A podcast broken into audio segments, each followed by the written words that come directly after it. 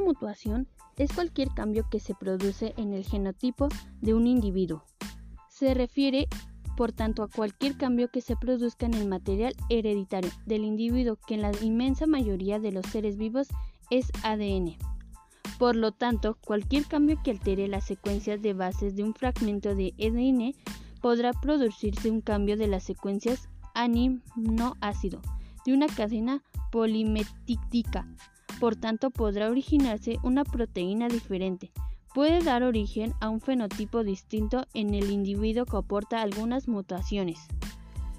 Algunas mutaciones son neutras porque en el instante en el que se producen no proporcionan al individuo que las porta ningún perjuicio de beneficio. Estas mutaciones se van acumulando sin tener una presión selectiva.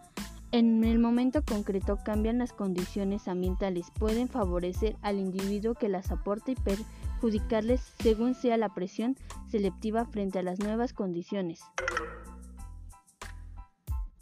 Las mutaciones germinales sí son trascendentes ya que son heredables y todas las células del nuevo organismo tendrán la misma información que la célula cigoto.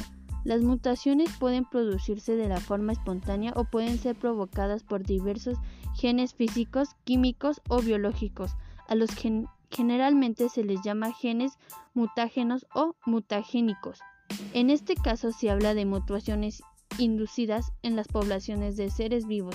Las mutaciones que les producen efectos negativos en los individuos tienden a desaparecer con el paso de las generaciones, pero debido a la protección sanitaria y social en la que el ser humano la carga genéticamente de efectos negativos van aumentando generación tras generación.